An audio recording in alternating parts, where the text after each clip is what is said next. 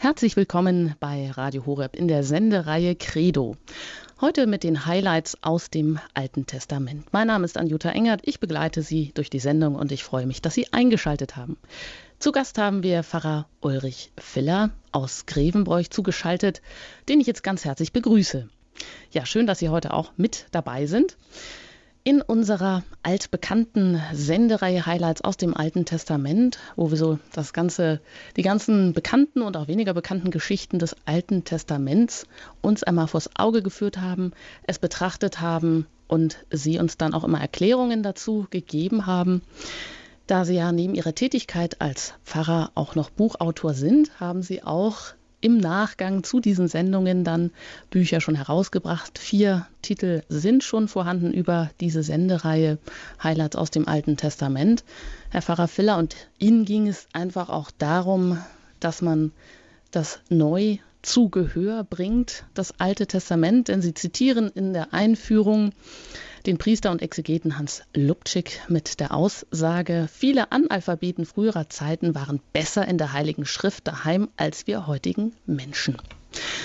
Was meinen Sie damit, wenn Sie dann auch sagen, ja, eigentlich muss man die Bibel auch wieder in die Zeit und in die Sprache der Zeit transportieren, um ein Verständnis wieder möglich zu machen? Wie ist das gemeint?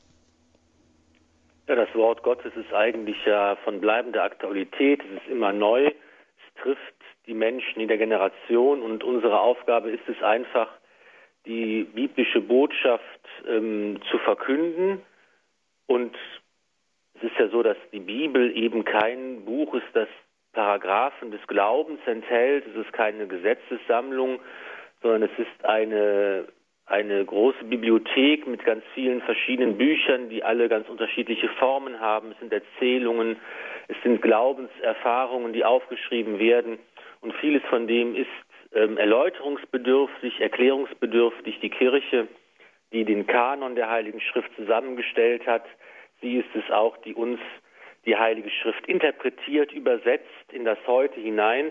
Und in, in diesem, diesen Auftrag haben auch wir heute und es ist einfach spannend, immer sich auch gerade mit den Büchern des Alten Testaments zu beschäftigen und zu fragen, was ist die bleibende Botschaft, das Wort Gottes für uns heute, was, wie können wir manche Sachen verstehen, was wird uns da erzählt über die Geschichte des auserwählten Volkes mit seinem Gott.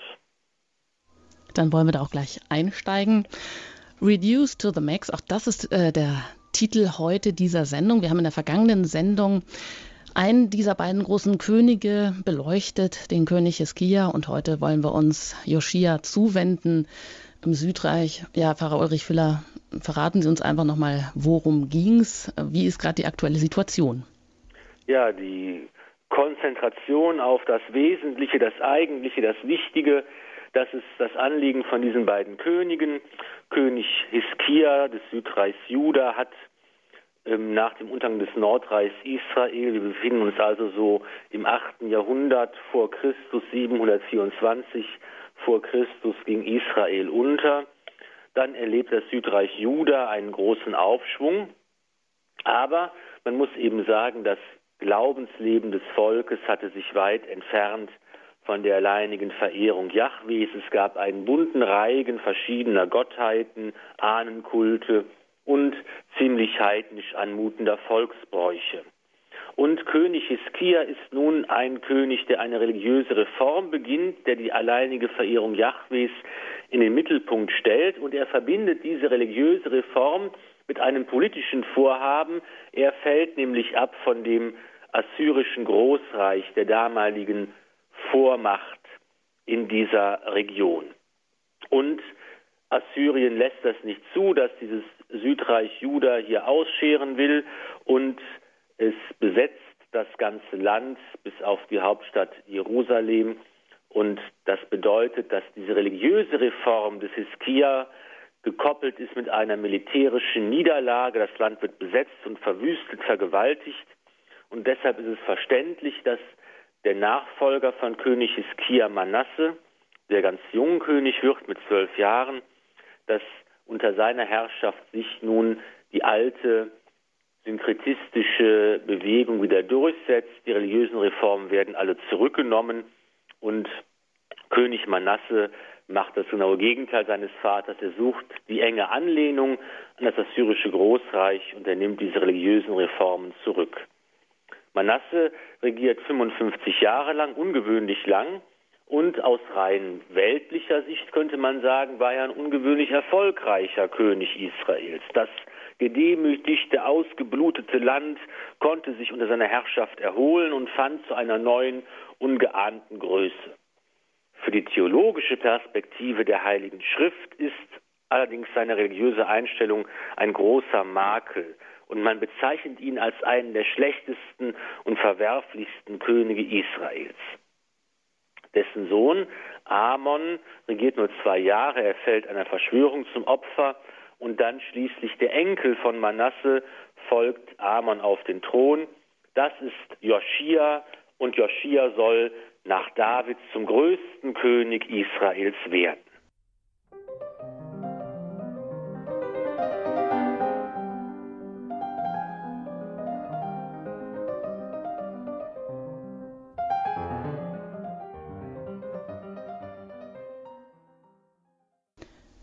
Sie haben eingeschaltet in der Sendereihe Credo mit den Highlights aus dem Alten Testament. Pfarrer Ulrich Filler erklärt heute König Joschia und er hat eben schon eingeführt und gesagt, wir hatten uns in der letzten Sendung mit König Hiskia im Südreich Juda beschäftigt, der die alleinige Verehrung Jahwes vorangetrieben hatte. Das bringt ihm aber die Feindschaft und die Besetzung, die Verwüstung durch das assyrische Großreich ein. Jetzt ist es an Joschia, das wieder zu richten. Im siebten Jahrhundert vor Christus erreicht das assyrische Großreich einen Höhepunkt seiner Macht. Unter den Königen Sanherib, Asarhaddon und Asurbanipal wurde Assur zu einem Weltreich, das sich zeitweise sogar bis nach Ägypten erstreckte. Doch diese Macht stand auf tönernen Füßen und nach dem Tod Assurbanipals beginnt sie zu zerbröckeln. Die schiere Größe des Reiches wurde ihm zum Verhängnis. Die vielen unterworfenen Völker ließen sich auf lange Sicht nicht allein durch Gewalt unterdrücken. Unruhen breiten sich in den vielen besetzten und abhängigen Vasallenstaaten aus. Nach und nach verliert Assur mit seiner Hauptstadt Ninive die Kontrolle über das beherrschte Gebiet. Auch in Israel unter dem Assur besonders treu ergebenen König Manasse regen sich die Gegner. Einer von ihnen ist der Prophet Nahum, den man als Nationalpropheten Israels bezeichnet hat. Sein Auftrag besteht darin, den Glauben an die Geschichtsmächtigkeit Jahwes aufzurichten und den Zweifelnden Mut zu machen. Jahwe handelt auch heute. Er ist der Herr der Geschichte. Er wird die despotische Großmacht vernichten und sein Volk befreien. Seine Botschaft richtet sich gegen die feindliche Hauptstadt Ninive. In feierlichen, poetischen Worten kündigt er ihren Untergang an. Die scharlachroten Heere rücken heran, die Stadt wird erobert und geplündert werden. Gott vollzieht sein Gericht. Und da hören wir jetzt rein, was der Prophet Nahum, wie er das auch sagt, im Buch von Nahum, den, eines der Prophetenbücher. Wir laden Sie ein, das auch aufzuschlagen und mit uns zu verfolgen. Buch Nahum, zweites Kapitel, Vers 2. Da heißt es, ein Mann zieht hinauf gegen dich, der dich zerschmettern wird. Halt Wache, beobachte die Wege. Mach deine Hüften stark, rüste dich mit Macht und Kraft. Rot leuchtet der Schild seiner Helden seine Krieger sind in Scharlach gekleidet.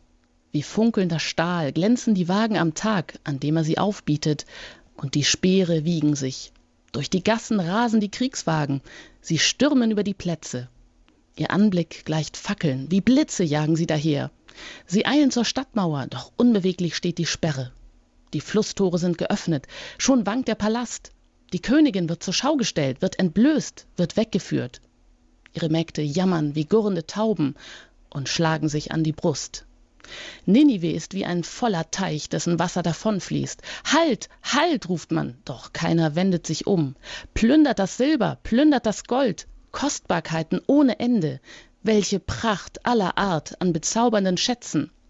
Alles leer, entleert, verheert, das Herz verzagt. Es wanken die Knie, ein Zittern in allen Hüften, alle Gesichter glühen rot. Wo ist jetzt das Versteck der Löwen, der Tummelplatz der jungen Löwen? Wohin der Löwe geht, um sich zu verbergen, wo der junge Löwe bleibt, ohne dass jemand ihn aufschreckt? Soweit die Worte aus der Schrift. Die Botschaft Nahums erfüllt sich. Neben die immer stärker werdenden Unabhängigkeitsbestrebungen im assyrischen Reich selbst treten neue Konkurrenten. Das babylonische Reich wächst und wird immer stärker und verbündet sich schließlich mit den ebenfalls mächtiger werdenden Medern. Gemeinsam belagern und erstürmen sie Ninive im Jahr 612 vor Christus.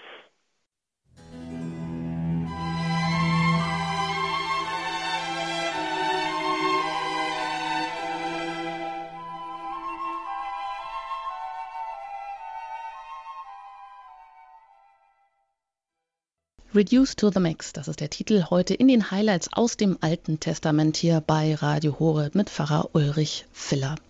Wir hören heute die Geschichte von König Joschia. Gerade ging es darum, dass König Manasse, der das Gegenteil der Politik seines Vaters betrieben hat, also als Nachfolger von Hiskia, aus rein weltlicher Sicht zwar der erfolgreichste König Israels war, der dann aber auch ja, auf ihn folgt sozusagen Joschia und unter dem König Manasse regt sich aber auch schon Widerstand eben gegen diese Großmacht Assyrien und da haben wir gerade gehört, wie der Prophet Nahum aufgetreten ist. Während Nahum mit bewegenden Worten den kommenden Untergang Assurs prophezeit, erhebt sich in Juda eine weitere Stimme. Und es ist kein Niemand, kein Unbedeutender, der zum Amt des Propheten berufen wird. Es ist Zephania, der Sohn Kuschis, des Sohnes Gedalias, des Sohnes Amarias, des Sohnes Hiskias. Geht man davon aus, dass diese für einen Propheten ungewöhnliche Angabe über seine Familie historisch zutreffend ist, handelt es sich um einen Ururenkel des gerechten Königs Hiskia, um einen Prinzen aus königlichem Haus, der das Wort Jahwes verkünden soll. Und seine Botschaft ist die Botschaft vom Gericht Jahwes, der für den ganzen Erdkreis ein strenger Richter sein wird. Ich raffe alles vom Erdboden weg, ich raffe es weg, Spruch des Herrn. Mensch und Vieh raffe ich weg, die Vögel des Himmels raffe ich weg und die Fische im Meer, und ich rotte die Menschen auf der Erde aus, Spruch des Herrn. Aber nicht nur die fremden Völker, auch das auserwählte Volk Israel soll das Gericht Gottes fürchten. Und das hört sich im Buch Zephania aus den Prophetenbüchern, erstes Kapitel, Vers 4 folgendermaßen an. Ich strecke meine Hand gegen Juda aus und gegen alle Einwohner Jerusalems, und ich rotte an diesem Ort die Reste des Baalsdienstes aus, samt den Namen der Götzenpriester. Alle, die sich auf den Dächern niederwerfen vor dem Heer des Himmels, auch alle, die sich vor dem Herrn niederwerfen, zugleich aber bei ihrem Moloch schwören, und alle, die dem Herrn den Rücken kehren, die ihn nicht suchen und nicht nach ihm fragen. An jenem Tag, Spruch des Herrn, hört man vom Fischtor her Geschrei und aus der Neustadt lautes Jammern und von den Hügeln her großes Getöse. Jammert, ihr Bewohner der Senke, denn das ganze Krämervolk verstummt, alle Geldwechsler sind ausgerottet. In jener Zeit durchsuche ich Jerusalem mit der Laterne und rechne ab mit den Herren, die dick geworden sind und ihre Hefe und denken, der Herr tut weder Gutes noch Böses. Darum werden ihre Reichtümer geraubt und ihre Häuser verwüstet. Sie werden Häuser bauen, aber nicht darin wohnen. Sie werden Weinberge anlegen, aber den Wein nicht trinken. Soweit die Worte aus dem Buch Zephania. Das drohende Gottesgericht kann nur abgewendet werden, wenn das Volk, das seinen Gott Yahweh vergessen hat, umkehrt. Wenn es zurückkehrt zum Bund, den dieser Gott mit seinem Volk einst am Sinai geschlossen hat. Oft ist dieses Volk in seiner Geschichte bereits abgefallen von Yahweh und seinem Bund. Oft wurde es zur Umkehr gemahnt, oft traf diese Mahnung auf taube Ohren. Doch dieses eine Mal ist es anders. Und das ist ein Verdienst des Königs Joschia. Das zweite Buch der Chronik berichtet, was geschieht. Und das heißt im zweiten Buch der Chronik, Kapitel 34, Vers 3, im achten Jahr seiner Regierung, als er noch jung war, begann er den Gott seines Vaters David zu suchen. Im zwölften Jahr fing er an, Juda und Jerusalem von den Kulthöhen, den Kultpfählen, den Schnitz- und Gussbildern zu reinigen. Vor seinen Augen riss man die Altäre der Bale nieder. Er ließ die Rauchopferaltäre, die auf ihnen standen, zerschlagen, die Kultpfähle zerstören, die Schnitz- und Gussbilder zermalmen, ihren Staub auf die Gräber derer streuen, die ihn geopfert hatten, und Gebeine von Priestern auf ihren Altären verbrennen. So reinigte er Juda und Jerusalem. Auch in den Städten von Manasse, Ephraim, Simeon bis nach Naphtali riss er überall auf ihren Plätzen die Altäre nieder, zerstörte die Kultpfähle, zermalmte die Götzenbilder und zertrümmerte die Rauchopferaltäre im ganzen Land Israel. Dann kehrte er nach Jerusalem zurück. Das zweite Buch der Chronik erzählt, dass König Joschia bereits früh in die Fußstapfen seines Ur-Urgroßvaters Hiskias tritt, indem er den Gott seines Vaters David sucht und die religiöse Reform, die die alleinige Verehrung Jahwes zum Ziel hat, vorantreibt. Vielleicht handelt es sich hier um eine später hinzugefügte biografische Ausschmückung, denn das zentrale Ereignis, das diese Reform überhaupt möglich und nachhaltig werden ließ, stand noch bevor. Es ist in seiner Bedeutung überragend für die Reformen Joschias, für die Geschichte des Volkes Israel und für die Entstehung des Pentateuch, der ersten fünf Bücher der Bibel. Dieses zentrale Ereignis der Geschichte Israels klingt zunächst einmal ziemlich langweilig.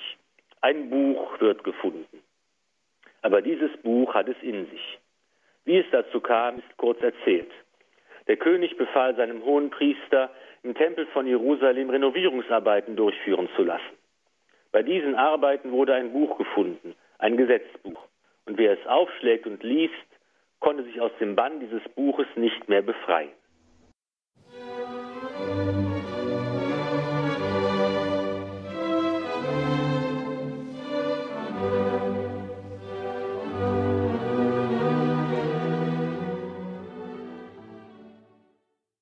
Sie haben eingeschaltet bei Radio Horeb in der Sendereihe Credo mit den Highlights aus dem Alten Testament. Reduced to the Max. Wir sprechen heute über zwei große Könige, vor allem über König Joschia. Wir haben bereits einiges gehört von Pharao Ulrich Filler, der immer die Schrift die Schriftpassagen ähm, erklärt hat. Wir hören jetzt weiter in das zweite Buch der Könige im 22. Kapitel, Vers 8, wenn Sie das mit aufschlagen und mit verfolgen wollen. Damals teilte der hohe Priester Hilkia dem Staatsschreiber Schafan mit, ich habe im Haus des Herrn das Gesetzbuch gefunden. Hilkia übergab Schafan das Buch und dieser las es. Dann sagte der Staatsschreiber Schafan zum König, der Priester Hilkia hat mir ein Buch gegeben.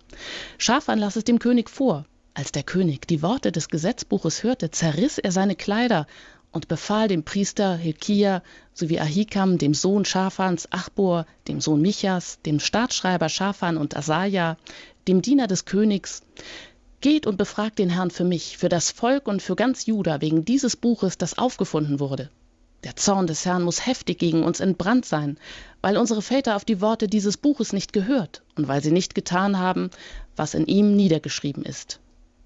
Soweit die Worte aus dem zweiten Buch der Könige.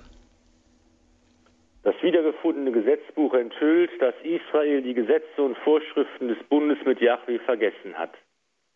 Die Reaktion des Königs ist beeindruckend. Bashir ist zutiefst erschüttert und aufgewühlt. Er zerreißt seine Kleider. Dann sendet er Boten, die prüfen sollen, ob es sich hier wirklich um eine Botschaft Jahwes handelt. Die Boten sollen einen Propheten befragen. Interessanterweise wenden sie sich nicht an den Propheten Jeremia, der zur selben Zeit in Jerusalem wirkte, sondern an eine Frau, die Prophetin Hulda. Nur wenig ist über sie bekannt und sie taucht auch nur zu diesem einen Anlass in der Bibel auf.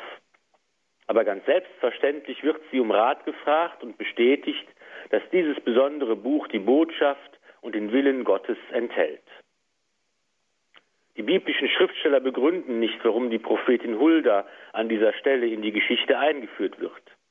Aber vielleicht wollen sie mit dieser Begebenheit auch zeigen, wie in idealer Weise die drei wichtigen Ämter des alten Bundes zusammenwirken sollen. Der König, der hohe Priester und der Prophet. Sie handeln gemeinsam und einmütig, um den Willen Gottes zu verstehen und umzusetzen. Wer das Amt des Königs, des Priesters und des Propheten bekleiden will, muss von Gott berufen sein. Der König führt und schützt sein Volk im Namen Jahwis. Der hohe Priester vollzieht den Gottesdienst und bringt im Tempel das Opfer dar. Er ist für den Kult zuständig, durch den das Volk Gott verehrt und anbetet und seinen Segen erfleht. Der Prophet wird berufen, um den Willen Gottes zu verkünden, um zu ermahnen und zur Umkehr aufzurufen, wenn das Volk sich von Jahwe entfernt. Diese Ämter sind also Mittlerämter. Wer sie ausübt, steht und vermittelt zwischen Gott und dem Volk. Im Licht des neuen Bundes verstehen wir, dass diese wichtigen Ämter auf Jesus Christus übergegangen sind. Er ist der vollkommene Mittler zwischen Gott und den Menschen. Er allein kann ganz und gar Gottes Willen tun, weil er selbst Gott ist. Er allein betet Gott so an, wie es ihm gebührt, denn er ist ohne Schuld.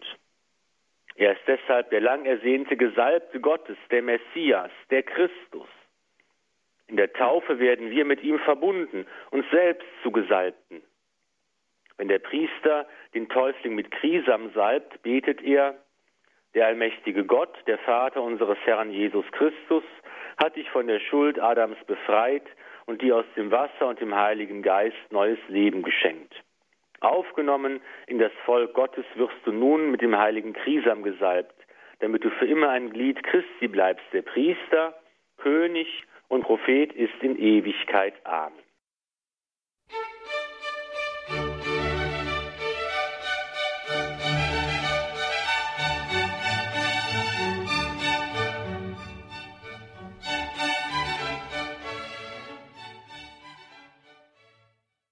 In der Sendereihe Credo hören wir die Highlights aus dem Alten Testament mit Pfarrer Ulrich Filler. Reduced to the Max. Heute über König Joschia. Und dieser ist auch mittlerweile aufgetreten. Er sucht den Gott seines Vaters David. Er reißt die Bale nieder. Er sucht die Kulthöhen von allen Götzenbildern zu säubern. Und ein zentrales Ereignis passiert. Ein Buch wird gefunden bei Renovierungsarbeiten im Tempel.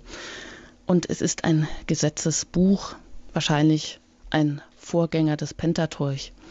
Und ähm, König Joschia reagiert so erschüttert auf dieses Buch, weil es die Gesetze und Vorschriften des Bundes mit Jahwe enthält und Israel die vergessen hat und er will diesen Bund jetzt erneuern. Wir lesen oder hören im zweiten Buch der Könige, Kapitel 23.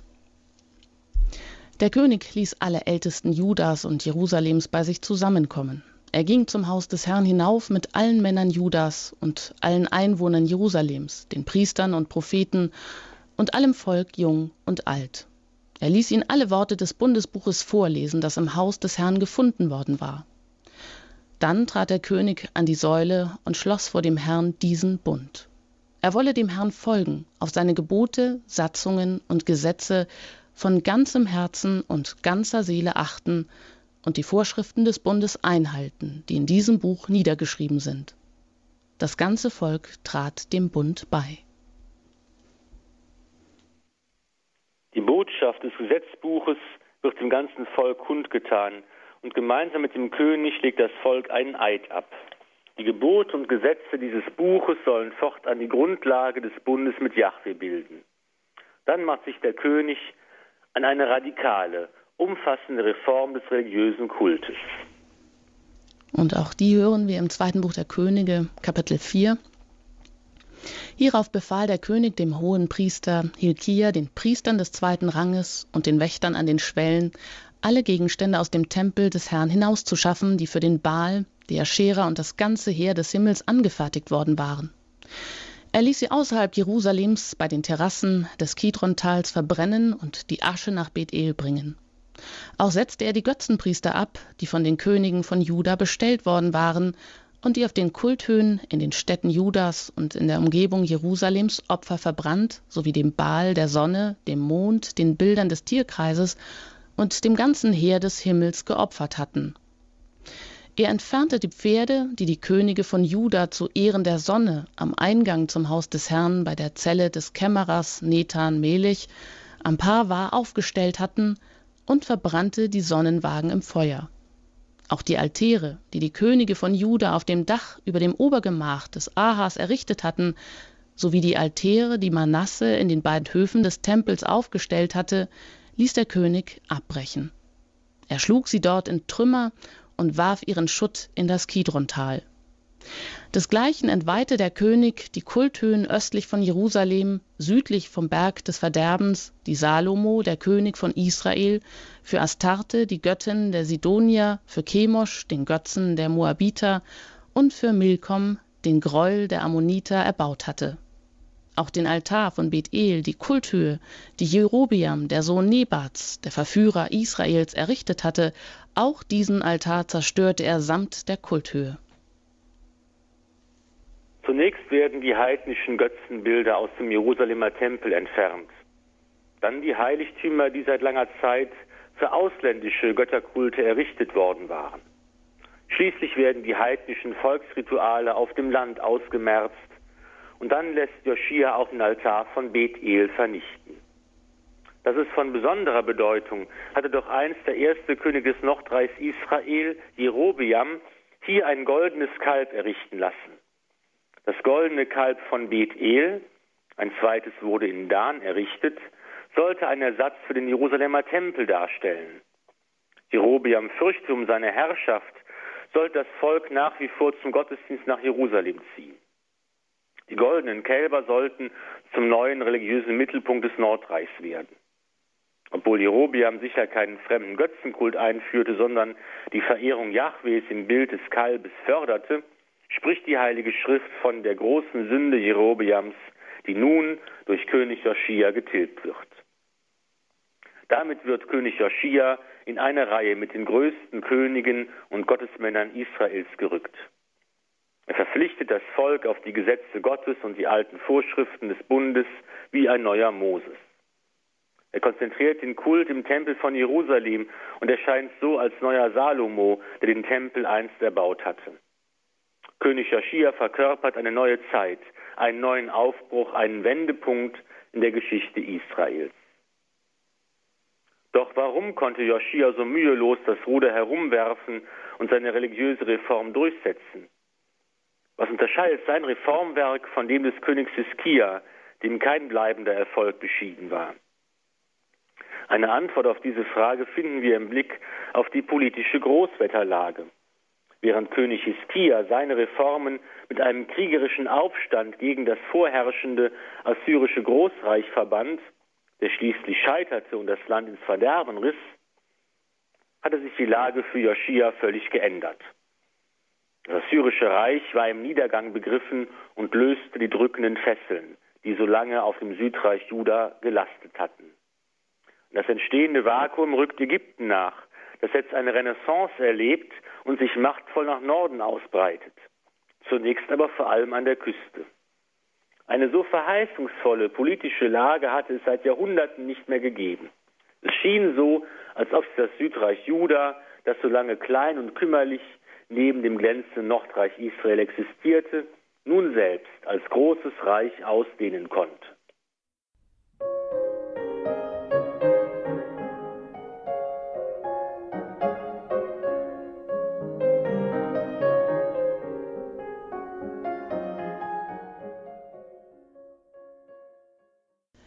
Highlights aus dem Alten Testament hören wir heute über König Joschia. Reduced to the Max. Ja, er reduziert oder Reduzierung auf das Wesentliche im religiösen Bereich. Darum geht es eigentlich und das hat Pfarrer Ulrich Filler auch an den einzelnen Schriftlesungen erklärt. König Joschia leitet eine umfassende Reform des religiösen Kultes ein. Alle heidnischen Kultgegenstände werden zerstört, verbrannt alle Götzenpriester abgesetzt, alle heidnischen Volksrituale ausgemerzt. Joschia ist so eine Art neuer Moses, eine neue Zeit, neuer Aufbruch kommt, bricht an, ein Wendepunkt in der Geschichte Israel steht an und das, Herr Pfarrer Ulrich Filler, ist allem nur einem Gesetzesbuch zu verdanken, das gefunden wurde? Ja, das Buch, das gefunden wurde, hat eine ganz gewaltige Wirkungsgeschichte. Und was war es für ein Buch, das eine solche Sprengkraft entfalten konnte? Bereits die Kirchenlehrer Hieronymus und Chrysostomus haben vermutet, dass es sich bei dem wiedergefundenen Buch um eine frühe Fassung des fünften Buches der Bibel, des Buches Deuteronomium, handeln muss. Und bis heute teilen die Mehrzahl der Forscher diese Annahme und nennen dieses Gesetzbuch das Urdeuteronomium. Und das bedeutet, dass es sich eben nicht nur um eine trockene Gesetzessammlung handelt. Hier spricht die Stimme des Mose aus der Zeit, in der Gott sein auserwähltes Volk aus Ägypten befreit und am Sinai seinen Bund mit ihm geschlossen hat. Hier werden die Leser mit einem erschütterten Aufruf konfrontiert, der im Kern Liebe und Treue zu Gott und den Menschen verlangt. Und in dieses Buch wollen auch wir jetzt hineinhören, in das Buch, was König Joschia ja erschüttert hat, woraufhin er seine Kleider zerrissen hat. Dazu die Schriftlesung aus dem Buch Deuteronomium Kapitel 6 Vers 4. Höre Israel, Jahwe unser Gott, Jahwe ist einzig, darum sollst du den Herrn deinen Gott lieben mit ganzem Herzen, mit ganzer Seele und mit ganzer Kraft. Diese Worte, auf die ich dich heute verpflichte, sollen auf deinem Herzen geschrieben stehen. Du sollst sie deinen Söhnen wiederholen. Du sollst von ihnen reden, wenn du zu Hause sitzt und wenn du auf der Straße gehst, wenn du dich schlafen legst und wenn du aufstehst. Du sollst sie als Zeichen um das Handgelenk binden Sie sollen zum Schmuck auf deiner Stirn werden. Du sollst sie auf die Türpfosten deines Hauses und in deine Stadttore schreiben. Soweit die Worte aus dem Buch Deuteronomium. Die Liebe zu Gott und seinem Gebot soll das ganze Leben prägen, sich wie ein roter Faden durch den Alltag ziehen. Wer aus dieser Liebe heraus lebt, der fällt nicht mehr auf falsche Propheten und abergläubische Verführer herein die die Menschen vom Weg des rechten Glaubens abbringen wollen. Und weiter heißt es im Buch Deuteronomium Kapitel 13, wenn in deiner Mitte ein Prophet oder ein Traumseher auftritt und dir ein Zeichen oder Wunder ankündigt, wobei er sagt, folgen wir anderen Göttern nach, die du bisher nicht kanntest, und verpflichten wir uns, ihnen zu dienen. Und wenn das Zeichen und Wunder, das er dir angekündigt hatte, eintrifft, dann sollst du nicht auf die Worte dieses Propheten oder Traumsehers hören, denn der Herr, euer Gott, prüft euch, um zu erkennen, ob ihr das Volk seid, das den Herrn, seinen Gott, mit ganzem Herzen und mit ganzer Seele liebt. Der Prophet oder Traumseher aber soll mit dem Tod bestraft werden. Er hat euch aufgewiegelt gegen den Herrn, euren Gott, der euch aus Ägypten geführt und dich aus dem Sklavenhaus befreigekauft hat. Wer aus der Liebe zu Jahwe lebt, der darf keine anderen Götter verehren. Der Glaube an Gott wird über alles andere gestellt, sogar über die Familie. Im Neuen Testament greift Jesus Christus diesen Gedanken auf, wenn er sagt, wer Vater oder Mutter mehr liebt als mich, ist meiner nicht würdig. Und wer Sohn oder Tochter mehr liebt als mich, ist meiner nicht würdig. Und dazu heißt es im Buch Deuteronomium Kapitel 13, wenn dein Bruder, der dieselbe Mutter hat wie du, oder dein Sohn oder deine Tochter oder deine Frau, mit der du schläfst, oder dein Freund, den du liebst wie dich selbst, dich heimlich verführen will und sagt, gehen wir und dienen wir anderen Göttern, dann sollst du nicht nachgeben und nicht auf ihn hören. Aus der Gottesliebe folgt die Nächstenliebe, der Schutz des Armen, die Aufforderung zur Barmherzigkeit. Und weiter heißt es im Buch Deuteronomium Kapitel 15, in jedem siebten Jahr sollst du Erlass üben. Und so lautet eine Bestimmung für den Erlass. Kein Gläubiger darf sein Darlehen eintreiben, das er seinem Nächsten geliehen hat. Er soll es nicht eintreiben bei seinem Nächsten und Bruder, wenn man einen Erlass von Seiten des Herrn ausruft. Wenn bei dir ein Armer lebt, irgendeiner deiner Brüder in irgendeinem deiner Stadtbereiche in dem Land, das der Herr dein Gott dir gibt, dann sollst du nicht hartherzig sein und sollst deinem armen Bruder deine Hand nicht verschließen die Aufforderung zur Gottes- und Nächstenliebe, die Feste, Gebote und Satzungen, die Gott Israel gegeben hat und die im Buch Deuteronomium gesammelt sind, sollen nicht nur Richtschnur für den Einzelnen und das ganze Volk sein, sondern werden vor allem auch dem König und seinen Nachkommen ans Herz gelegt. Und so heißt es in dem Buch weiter, in Kapitel 17, und wenn er seinen Königsthron bestiegen hat, soll er sich von dieser Weisung, die die levitischen Priester aufbewahren, auf einer Schriftvolle eine Zweitschrift anfertigen lassen. Sein Leben lang soll er die Weisung mit sich führen und in der Rolle lesen, damit er lernt, den Herrn, seinen Gott, zu fürchten, auf alle Worte dieser Weisung und dieser Gesetze zu achten, sie zu halten, sein Herz nicht über seine Brüder zu erheben und von dem Gebot weder rechts noch links abzuweichen, damit er lange als König in Israels Mitte lebt, er und seine Nachkommen. Joschia hat sich diese Mahnung zu Herzen genommen und so scheint eine lange und glanzvolle Zukunft vor ihm und im Südreich Juda zu liegen. Aber es soll anders kommen. Ein Konflikt mit Ägypten führt zum plötzlichen, überraschenden Tod des jungen Königs. Ein schrecklicher Schicksalsschlag, der nichts Gutes für die Zukunft des Südreichs Juda verheißt. Die genauen Umstände des Todes von König Joschia und das weitere Schicksal Judas betrachten wir dann in der nächsten Sendung.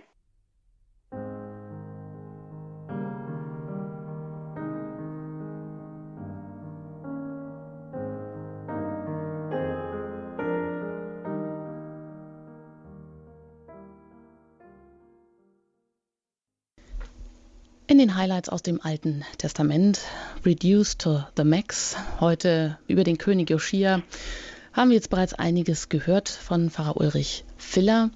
Wir wollen jetzt noch auf die eine oder andere Frage eingehen, die ja dieser ganzen Geschichte zusammenhängt. Ja, oder ein zentrales Ereignis für die Geschichte Israels war ja dieses Auffinden des Gesetzesbuches und das versetzt König Joschia auch in eine tiefe Erschütterung, die dann letztendlich zu einer radikalen Umkehr führt. Er ist es, der wieder den religiösen Kult reformiert, der alles Heidnische rausschmeißt regelrecht und wieder den Glauben an Yahweh hervorhebt als den einzigen Gott. Wie ist das denn heute, Pfarrer Ulrich Filler? Sind wir an die Worte der Bibel so gewöhnt einerseits oder andererseits ist uns vielleicht auch vieles so unverständlich oder auch unbekannt, dass uns das Wort Gottes oft gar nicht mehr berührt? Wo sehen Sie denn in der heutigen Zeit auch mit Ihrer besonderen Herausforderung vielleicht auch einen Schlüssel, das Wort Gottes wieder an die Herzen und an die Ohren der Menschen zu bringen? Die Voraussetzung dafür ist natürlich, dass Menschen bereit sind, das Wort Gottes zu hören, dass man sein Herz öffnet, dass man gewillt ist, sich auch treffen zu lassen vom lebendigen Wort Gottes. Und dann geschieht es auch heute, dass man merkt, dass dieses Wort Gottes tatsächlich lebendig ist und dass es Menschen packt. Und wir kennen es ja aus der Geschichte von manchen Heiligen, die auf ein Wort des Evangeliums hin, das sie ins Herz getroffen hat, ihr Leben völlig umkrempeln und ändern. Und auch uns kann es geschehen, dass wir plötzlich einen Satz oder einen Vers der Heiligen Schrift, den wir vielleicht schon oft gehört haben, der uns alt vertraut ist, dass er uns da plötzlich packt und nicht mehr loslässt und wir ihn in einem neuen, ganz neuen Licht sehen können. Also ich denke, dass auch heute für uns ähm, immer wieder die Erfahrung da ist, dass das lebendige Wort Gottes uns ergreift ergreifen kann, wenn wir es zulassen. Das ist, denke ich, die Voraussetzung dafür, dass wir bereit sind, auch, dass wir uns öffnen für das Wort des Herrn. Welche Erfahrungen machen Sie denn auch vielleicht im Umfeld der Gemeinde, wenn Sie auch das Alte Testament vielleicht auch in Vorträgen oder einer Sendung wie dieser hier, ja, ich sage ganz platt mal wieder an den Mann und an die Frau bringen wollen? Wie wichtig sind denn eigentlich die Kenntnisse die historischen Kenntnisse und die religiöse Quintessenz, die wir daraus ziehen, wie Jahwe jetzt umgeht mit seinem Volk, wo finden wir uns da wieder, weil es geht ja dann doch immer wieder auch um den Abfall, um die Reform, so wie Yoshia hier ganz ähm, radikal auch durchgreift, wo man natürlich nach dem pädagogischen Hintersinn vielleicht auch fragen kann, alles wird ja ausgerottet regelrecht. Er hat das Wahre wieder erkannt und er will auch wieder den Glauben an Yahweh dann wieder neu einsetzen. Aber wenn alles andere so radikal ausgetrieben wird, geht das denn?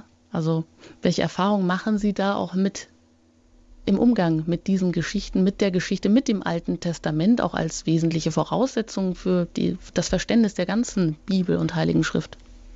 Ja, ich sag mal, das ist natürlich schon recht schwierig, jetzt äh, das eins zu eins zu übertragen zu sagen, die religiösen Reformen des Königs Joschia, was, wie finde ich jetzt die wieder in der äh, Versuch, Menschen zu bekehren, der Gemeinde, sage ich mal. Das ist natürlich dann schon so, dass man einfach die Eigenart des Alten Testaments und dieser Texte berücksichtigen muss, die doch aus einer fremden und äh, fernen Kultur und, und religiösen Sphäre zu uns sprechen heute. Aber es gibt ganz viele andere praktische Verschränkungen, äh, wo ich plötzlich merke, hier ergänzt sich eigentlich die alltägliche Arbeit in der Gemeinde und eben das Nachdenken über das Alte Testament auf ganz wunderbare Art und Weise. Als ein Beispiel kann ich jetzt mal nennen, dass eben hier wir gehört haben, dass der König dieses Buch findet. Er schickt den hohen Priester zur Prophetin Hulda, die jetzt prüfen soll, ist es das Wort Gottes. Und hier wirken eigentlich diese Ämter des Königs, des Priesters und des Propheten zusammen. Und das ist eigentlich ein Thema, das ich immer, das ich immer wieder äh, auftaucht bei Taufgesprächen beispielsweise, wenn ich erkläre, was es mit der Krisamsalbung auf sich hat, dass wir Gesalbte sind wie Christus. Christus heißt ja auch der Gesalbte, weil er diese Ämter auf sich vereinigt. Das ist ein Thema, was ich mit den Kommunionkindern bespreche, wenn es um das Thema Taufe geht. Was heißt es, getauft zu sein? Und sie sollen auch eben lernen und verstehen, dass wir mit Christus verbunden werden, der der große Mittler ist. Also hier ist einfach äh, immer wieder festzustellen, dass ganz wichtige Themen ähm, unseres Glaubens im Alten Testament angesprochen werden, die heute auch in der ganz, im ganz normalen Gemeindeleben sehr aktuell und präsent sind. Mhm. Und wir haben dann auch Auszüge gehört aus dem Buch, was jetzt ähm, dort bei König Joschia gefunden wurde, also wenn wir uns in die Zeit hineinversetzen, bei Renovierungsarbeiten im Tempel, eben dieses Gesetzesbuch, was wohl eine frühe Fassung auch des fünften Buches der Bibel, des Buches Deuteronomium wohl ist. Und daraus haben Sie ja auch zitiert, daraus haben wir einiges gehört. Und da geht es ja auch schon da als äh, um das Liebesgebot, als das alles durchdringende und erste Gebot. Sie haben dann auch noch ähm, dahin zugefügt die Wendung von Matthäus, Matthäus Evangelium Kapitel 10, Vers 37, wo es dann heißt, um das zuzuspitzen, wer Vater oder Mutter mehr liebt als mich, ist meiner nicht würdig. Äh, da wollte ich einfach nochmal einhaken wie ist das richtig zu verstehen, damit es eben auch nicht eine Quelle tiefgreifender Missverständnisse wird. Wenn eben zum Beispiel mal ein Kind fragt, ja Mensch, liebst du denn den lieben Gott mehr als den Papa oder die Mama? Also oder je nachdem, aus welcher Perspektive es fragt. Aus menschlicher Sicht müsste sich ja dann daraus auch so ein Konkurrenzverhältnis ergeben, aber das widerspricht der Liebe ja geradezu. Es kommt eben genau darauf an. Aus ähm, äh, aus welcher Perspektive man es betrachtet. Es ist natürlich schon so, dass hier nochmal das erste Gebot, sollst keine anderen Götter neben mir haben, ich bin Yahweh, dein Gott, dass dieses Gebot nochmal konkretisiert wird. Die Liebe zu Gott steht an erster Stelle und Gott soll an erster Stelle in unserem Leben stehen und alles andere soll sich in dieses Bezugssystem ein- und unterordnen. Und wenn tatsächlich eben die Liebe zu einem Familienmitglied oder zu einem anderen Menschen mich davon abbringt, Gott zu geben, was Gott gebührt. Und wenn hier so dieses System durcheinander gerät, dann äh, muss ich eben die Liebe zu Gott dieser Liebe vorziehen. Und dann würde mich diese Liebe in die Irre führen. Das ist tatsächlich ähm, eine klare Rangordnung, die die Heilige Schrift uns hier vorgibt. Hm. Aber andererseits kann natürlich auch die Gottesliebe sozusagen nicht auf Kosten der nächsten Liebe gehen, sondern im Prinzip das schließt das ein. Nein, das ist hm. ja auch eben eine andere Form, eine andere Form der Liebe. Es ist auch falsch zu fragen, hast du Gott mehr lieb als deinen Vater? Man sagt ja auch, kann, das Kind kann ja auch nicht sagen, hast du den Vater mehr lieb oder die Mutter mehr lieb? Das ist ja äh, keine Konkurrenz, sondern es ist ja eine sich ergänzende Liebe, kann man sagen. Mhm. Die, ich kann die Mutter lieben und ich kann den Vater lieben, aber wenn ich beide liebe, dann leidet der eine nicht äh, oder der andere, weil ich ihn dann weniger lieben kann. Ich kann beide lieben und keiner und diese Liebe ist dann auch immer groß und wird dann nicht kleiner dadurch. Und das ist das der Punkt, glaube ich. Und das ist bei der Ergänzung von der Gottes- und Nächstenliebe ganz genauso. Ja, aber ich denke, es ist schon eine berechtigte Frage, die sicher nicht nur Kinder stellen oder sich eben auch mal fragen. Und deshalb denke ich, war die Frage hier auch angemessen. Ja, ja. Eine, eine wichtige Frage für viele Menschen, die eben heute überlegen müssen, wie ordne ich eigentlich die Beziehungen meines Lebens und meine Beziehungen zu Gott so, dass sie eben in einem ausgewogenen Gleichgewicht sind. Hm, das ist sicherlich auch eine schwierige Aufgabe, da eine Harmonie zwischen Gottgebundenheit, Menschengebundenheit, ja, und dann auch noch Werkgebundenheit, wenn man das so sagen kann, wenn man da eine Harmonie hineinbringt und bleibt sicher auch eine Lebensaufgabe. Herr Pfarrer Filler, verraten Sie uns, äh, geben Sie uns einen Ausblick auf die nächste Sendung noch ganz kurz? Ja, in der nächsten Sendung werden wir eben davon hören, äh, ähm, wie es genau dazu kam, dass dieser junge strahlende König Aschia gestorben ist. Eine sehr merkwürdige, interessante Geschichte und es wird auch dann weiterhin gehen um das Schicksal des Südreichs Juda, das auch ähm, in Bedrängnis gerät und das auch irgendwann untergehen wird. Das Volk muss in das Exil und wie es dazu kommt, das hören wir beim nächsten Mal. Ja, und bevor Sie jetzt gleich noch abschließen mit einem Gebet und den, dem Segen, darf ich ganz kurz noch darauf hinweisen, dass auch Sie die vergangenen Sendungen von aus den Highlights aus dem Alten Testament gerne noch hören können. Sie können sich einerseits Mitschnitte auf CD bestellen und den CD-Dienst erreichen Sie zu den Bürozeiten unter der 08323 96 75 120. Sie können auch zeitunabhängig diese Sendung noch einmal herunterladen, wenn Sie online sind auf unserer Homepage www.hore.org und dort dann im Podcast-Angebot unter der Sendereihe Credo die ein oder andere Sendung sich herunterladen und noch einmal zeitunabhängig anhören. Ich darf mich herzlich bedanken bei Ihnen, Herr Pfarrer Filler, und verabschiede mich an dieser Stelle. Ich danke Ihnen auch fürs Zuhören. Machen Sie es gut, Ihre Anjuta Engert. Und jetzt hören wir noch das Gebet und den Segen. Wir haben über die Ämter des alten Bundes gesprochen, die in Christus zusammengeführt worden sind. Er ist der Mittler zwischen Gott und den Menschen. Wir haben Anteil an ihm, sind ihm verbunden durch die Taufe, für die wir danken wollen. Ich danke dir, Vater im Himmel, dass ich aus Wasser und Geist neu geboren wurde in der Taufe. Ich darf mich dein Kind nennen, denn du hast mich aus Schuld und Tod gerufen und mir Anteil an deinem Leben geschenkt. Ich danke dir, Jesus Christus, Sohn des Vaters, für deinen Tod und deine Auferstehung. Wie die Rebe mit dem Weinstock, so bin ich mit dir verbunden. Ich bin Glied an deinem Leib, aufgenommen in das heilige Volk zum Lob der Herrlichkeit des Vaters. Ich danke dir, Heiliger Geist, dass deine Liebe ausgegossen ist in unsere Herzen. Du lebst in mir und willst mich führen zu einem Leben, das Gott bezeugt und den Brüdern dient. So kann ich eins mit allen Heiligen das Erbe empfangen, das denen bereitet ist, die Gott lieben. Es segne und behüte euch der allmächtige und gütige Gott, der Vater und der Sohn und der Heilige Geist. Amen. Gelobt sei Jesus Christus. In Ewigkeit. Amen.